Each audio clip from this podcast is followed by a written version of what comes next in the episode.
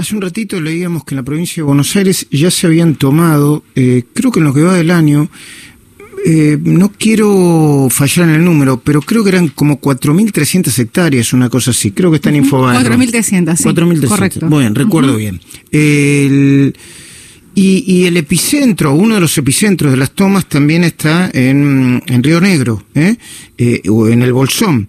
Eh, Bruno Pogliano, intendente del Bolsón, dijo ayer que en una nota que le hizo Damián Nabot en La Nación, que ya están revendiendo lotes de las tierras tomadas por parte de quienes se definen como en abstracto, diría yo, la comunidad mapuche. Pero antes, actualizame los datos del tiempo, Romina. Temperatura 9 grados, dos décimas, 81 el porcentaje de la humedad, cielo mayormente nublado y la máxima llegará a los 14 grados. Con Bruno Pogliano vamos a hablar ahora mismo. Intendente, buen día, ¿cómo va?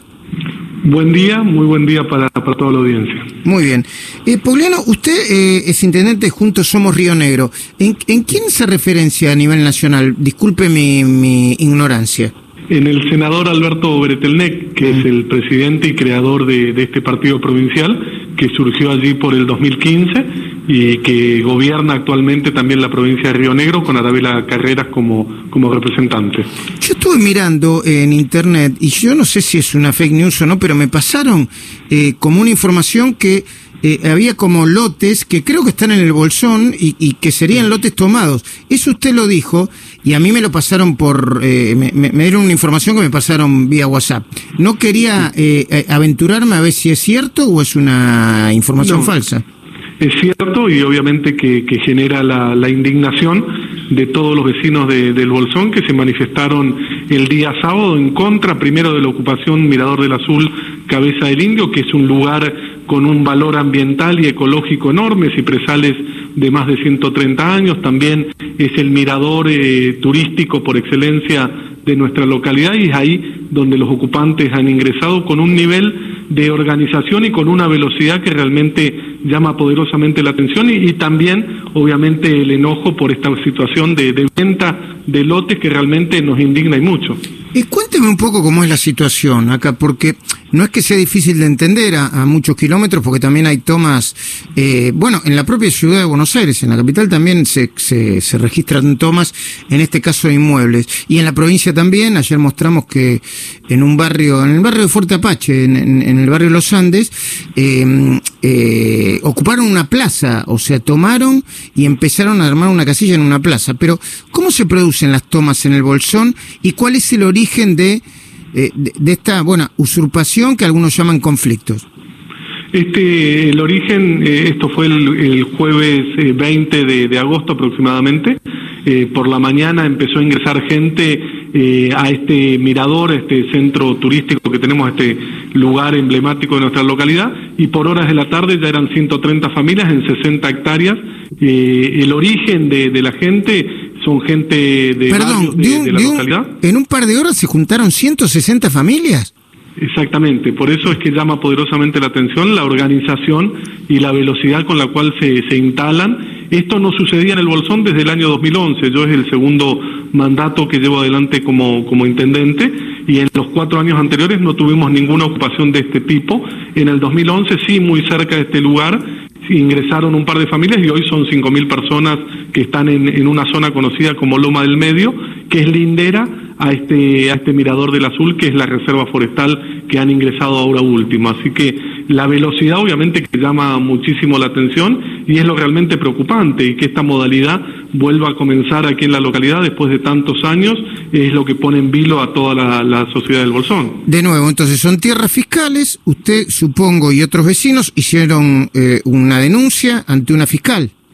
Sí, son tierras fiscales nacionales del INTA, por mm. lo tanto el INTA ha hecho en la justicia federal, que es la justicia competente, las denuncias por ocupación, obviamente que para la justicia federal no constituye delito y eso es lo que realmente nos preocupa porque nosotros estamos solicitando el desalojo inmediato de esa, de esa tierra que es patrimonio de todos los vecinos del Bolsón y que está ocupada y con el daño ambiental que, se está llevando adelante y que es lo que realmente nos preocupa, pero el juez federal entiende que no hay un delito y por lo tanto ha instruido a la PCA, la Policía de Seguridad Aeroportuaria, para que custodie el lugar pero no el desalojo. Porque, pero, ¿y cuál es el argumento que dan, lo, eh, digamos, la eh, creo que es una fiscal, ¿no?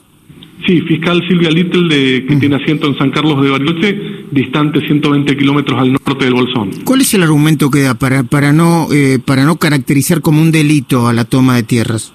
Falta algún elemento como la violencia, cosa que obviamente que, que es violento igualmente irrumpir en una tierra que no es propiedad de ellos y empezar a construir viviendas precarias o estar en ese lugar, eh, desde nuestro punto de vista, ¿no? no es el mismo de la justicia. Ok, ¿Y, ¿y qué dicen los vecinos?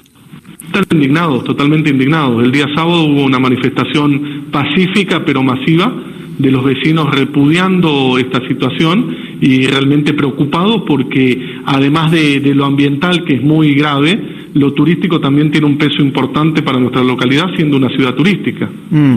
Usted dice que eh, eh, fueron 160 familias. ¿Se identifican con alguna agrupación social, con alguna agrupación política? No se identifican como tal, pero atrás de todo esto tiene que haber una organización porque si no, no se pueden instalar con esa velocidad y de esa manera. Y aparte, a sabiendas que la justicia federal en este sentido viene un poquito más lenta. Nosotros igualmente en paralelo hemos presentado un amparo ambiental a la provincia, a la justicia provincial, en la cual tenemos mayores esperanzas de un desalojo un poquito más rápido.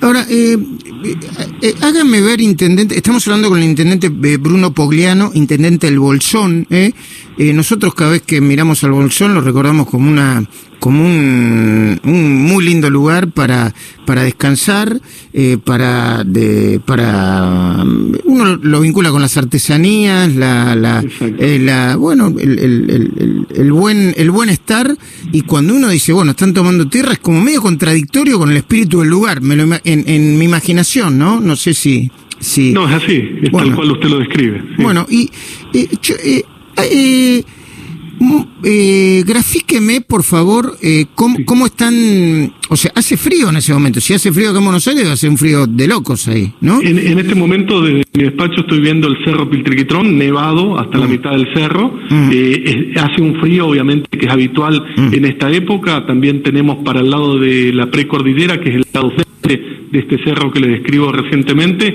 un centro de esquí que está funcionando en este momento, obviamente que sin turismo, solamente con, con locales o, o vecinos de, de, del Bolsón, y ese es realmente el panorama que, que hoy tenemos aquí, un, una ciudad tranquila, como bien dice usted, de paz, con gente de trabajo, vinculada a la artesanía, vinculada al inicio del hipismo, con todo lo que eso significa. Y dígame una cosa, ¿cómo eh, eh, los, los, los que tomaron eh, la zona, ¿Cómo, eh, eh, con qué lo hicieron? ¿Con carpas? ¿Con, ¿Ya, ya este, empezaron a construir? ¿Qué, eh, ¿Con chapas? ¿Qué es lo que hacen? ¿Con madera? Hay carpas, hay algún tipo de construcción precario. La presencia de la Policía de Seguridad Aeroportuaria impide el ingreso de materiales, que eso ha sido una medida que tomó ah. el Ministerio de Seguridad de la Nación. Eh, están obviamente niños a la intemperie, pasando la noche en condiciones no aptas, en un lugar que tampoco es apto eh, para llevar servicios el día de mañana, es un lugar que por la morfología del suelo es, es, es posible de que haya algún tipo de derrumbe, acá hay mucha lluvia, es constante la lluvia y, y la, la, tierra gredosa y, y, y, el barro realmente ponen también en peligro la integridad de estas personas. Mm. ¿Y usted me puede explicar, ya, yo le agradezco o te agradezco mucho que me hayas atendido con tanto tiempo y con tanta dedicación, pero ¿me, me puedes explicar si hay algún eh, ¿cómo, ¿Cómo es el, el, el or, no el origen, porque hay que remontarse muchos años, pero cuál es la problemática hoy del, llamado conflicto mapuche? Aquí en el Bolsón, o el conflicto mapuche está a 100 kilómetros al norte, en Villa Mascardi, pero acá ha sido epicentro en el caso Maldonado, el Bolsón, en particular el municipio del Bolsón, que fue tomado, que fue prendido fuego, que fue vandalizado en aquel momento, fue epicentro de ese conflicto y, el escuadrón de gendarmería nacional que, intervino en, en, la zona de, del LOF, allá en Epuyén, en la zona de Chubut, el Maitén en, en, particular, era de aquí del Bolsón. Así que el Bolsón obviamente que en esos momentos se vivió muy convulsionado con, con esta cuestión del reclamo de los pueblos originarios. Claro. Bruno Pogliano, yo le agradezco mucho este contacto y espero que las cosas se solucionen. Muchísimas gracias Luis, un gran saludo a toda la audiencia.